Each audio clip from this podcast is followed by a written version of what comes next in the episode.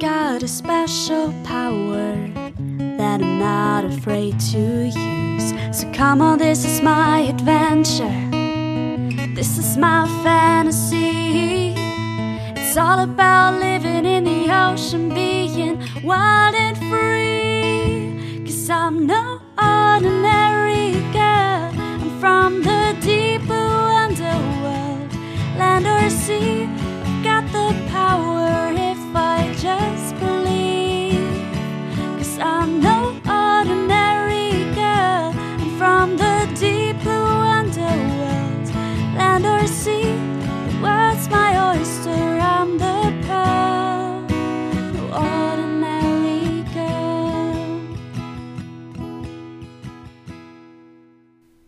Moin und herzlich willkommen bei den drei Meerjungfrauen. Ich bin Eva Hallo, ich bin Anna.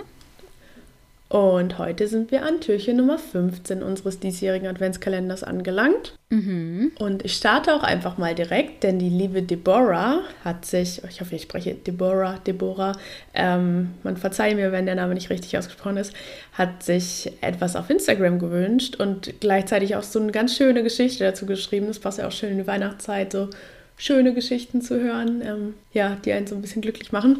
Die erzähle ich euch auf jeden Fall gleich mal kurz. Also es ist keine lange Geschichte, nur eine kleine Anekdote, aber trotzdem hat mich das sehr gefreut.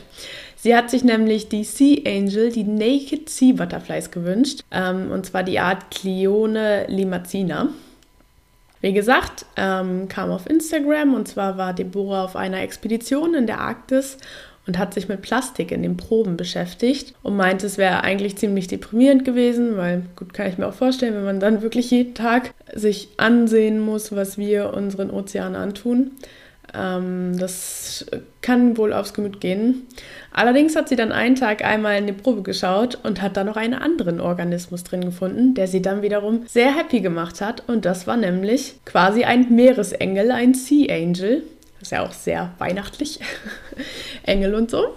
Und deshalb sprechen wir heute über die Art Cleone limacina, im Englischen Naked Sea Butterfly genannt. Sie gehört zu den Ruderschnecken und dazu hatten wir tatsächlich auch mal eine Podcast-Folge. Ich glaube, das war in unserem allerersten Adventskalender. Wir können euch den ja auf jeden Fall mal verlinken. Und heute sprechen wir also über diese spezifische Art, die die größte der Ruderschnecken ist. Vielleicht nochmal eine ganz kurze Zusammenfassung. Ruderschnecken sind quasi ja, Nacktschnecken, also Schnecken ohne Gehäuse, die pelagisch leben, also in der Wassersäule und nicht am Meeresboden. Und sie werden Ruderschnecken genannt oder auch Meeresengel, weil sie zur Fortbewegung quasi mit ihren Flügeln schwingen, wenn man so nennen will. Es sieht dann einfach so aus. Wie sieht denn diese bestimmte Art Cleone limacina aus? Die Larven sind etwa 5 0,15 mm groß, also wirklich klein, die kann man gar nicht richtig sehen. Aber die ausgewachsenen Tiere können bis zu 5 cm groß werden. Das kann man jetzt erstmal sehr klein finden, aber behaltet im Hinterkopf, das ist die größte Ruderschnecke, die es gibt. Ist also wirklich groß dafür. Und diese Art wurde erstmals von 1676, von, äh, im Jahr 1676 von Friedrich Martens beschrieben und war tatsächlich auch die erste Theropode, also Ruderschnecke, die beschrieben wurde. Der Körper ist so fasförmig mit paddelartigen Seitenflügeln und die Art hat keine äußeren Kiemen. Der Körper ist transparent mit orange-roter Färbung am Schwanz und hornartigen Mundwerkzeugen und sonst wirkt der tatsächlich eher bläulich, also so orange-bläulich, wenn man sich den komplett anguckt. Und die Art hat Tentakel und Haken, die bei der Nahrungsaufnahme eingesetzt werden. Durch den transparenten Körperbau, durch die Körperwand, kann man auch die Eingeweidemassen sehen. Die sind so rötlich-bräunlich. Und es gibt tatsächlich zwei Unterarten noch und Formen, die eine unterschiedliche Schalenform haben und auch eine unterschiedliche Verbreitung und auch ganz bisschen unterschiedlich groß sind. Einmal Cleone limacina australis und einmal Cleone limacina limacina. Wo leben diese Art überhaupt? Sie ist die häufigst, häufigste ähm, Ruderschnecke in den arktischen Gewässern. Ähm, panarktisch, man dachte früher auch, dass sie bipolar ist, also dass die in der Arktis und in der Antarktis lebt. Dem ist aber nicht, nicht so. In der Antarktis lebt eine andere Art, die Clione antarctica, also das wird dann später aufgetrennt. Und sie lebt epipelagisch, also in der euphotischen Zone, aber auch mesopelagisch, in der Twilight Zone, in der äh, dunklen Zone, wo quasi nie Licht hinkommt. Wie frisst diese Art? Sie ist ein aktiver Schwimmer auf der Jagd nach anderen Ruderschnecken und zwar hauptsächlich einer anderen Art, die heißt Limacina. Also die Art, über die wir heute sprechen, heißt Cleone Limacina und der andere Genus, den die am liebsten frisst, heißt nur Limacina. Also Limacina ist der Genus, der gefressen wird und Cleone ist der Genus, über den wir heute sprechen. Das ist ein bisschen verwirrend vielleicht. Und die frisst wirklich exklusiv nur andere Arten von Ruderschnecken. Ich habe auch gelesen, dass es quasi Kannibalismus ist, aber ich finde, man kann ein bisschen drüber streiten, ob man das wirklich als Kannibalismus bezeichnen kann, weil es ist ja nicht die eigene Art, aber es ist am Ende ja irgendwie auch Definitionssache.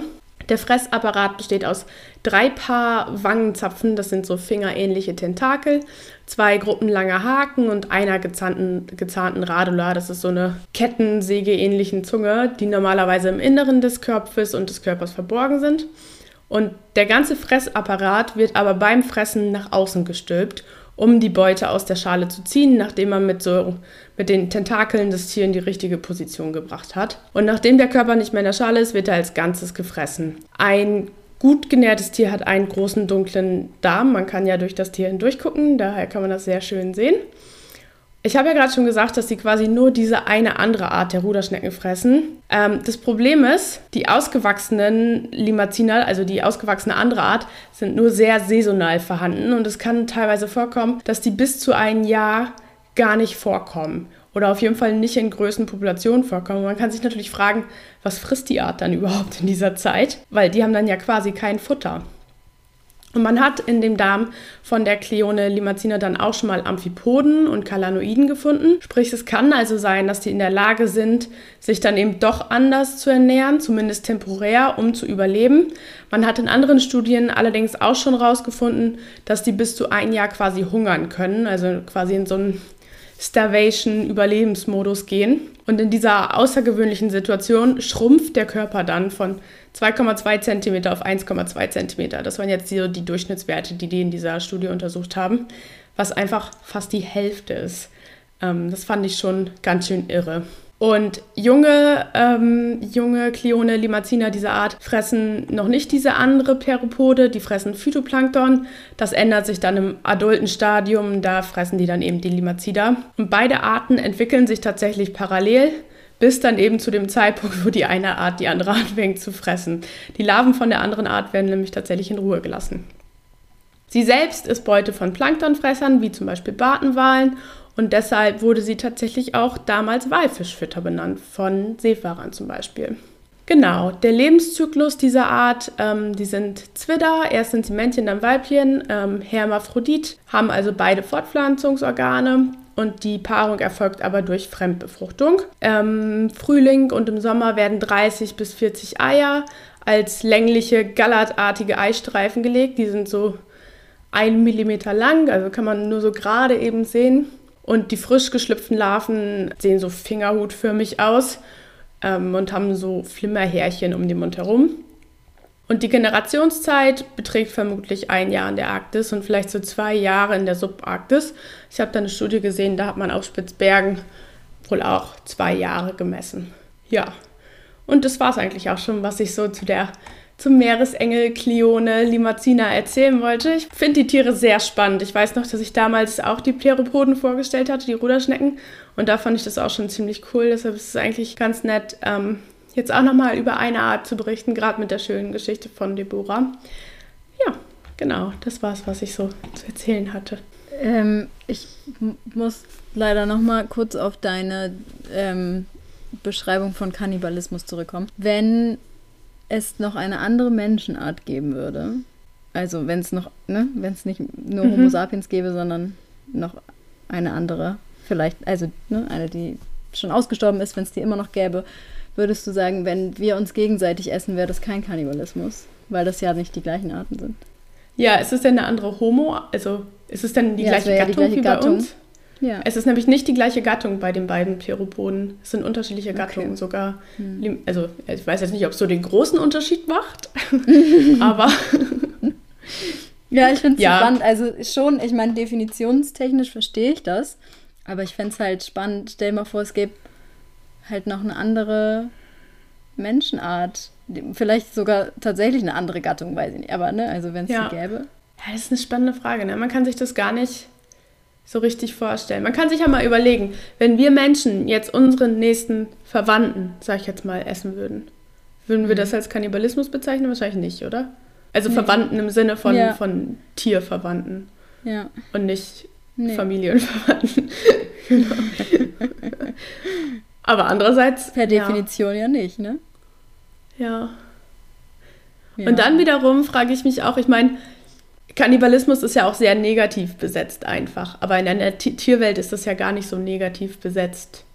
Am Ende spielt es Ja. vielleicht gar keine Rolle für, also ist das einfach. Aber was ja auch irgendwo spannend Weise, ne? ist, ne? Warum haben wir, warum sind wir so, also warum haben wir uns so entwickelt, dass das für uns ist das ja sogar schädlich. Also wenn wir jetzt Menschenfleisch essen würden, ich möchte niemanden dazu anstiften, andere Menschen zu essen, I'm sorry. Aber ähm, also, ne, wenn ich finde, es Kannibalismus an sich ist ja auch ein sehr äh, bei Menschen, Kannibalismus ist ja auch ein sehr komisches Thema, darüber nachzudenken, finde ich persönlich.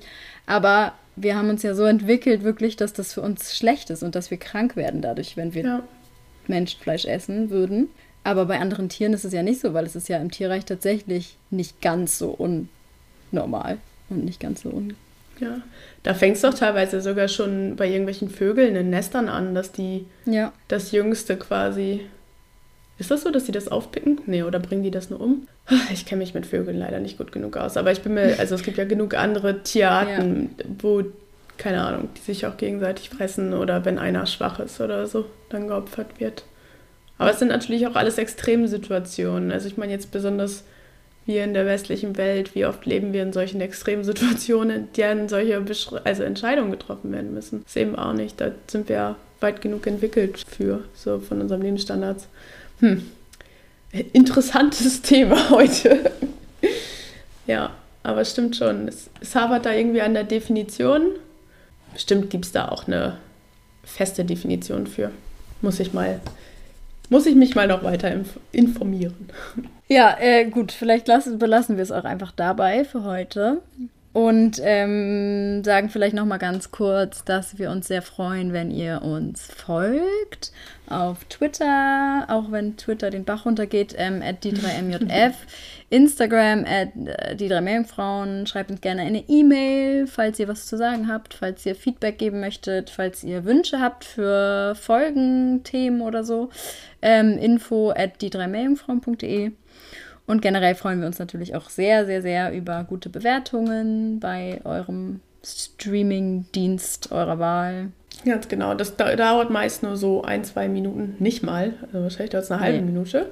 Aber es hilft uns halt wirklich sehr. Ja. Das wäre richtig cool. Und dann würde ich sagen, hören wir uns morgen wieder. Ganz genau. Bis morgen. Bis morgen.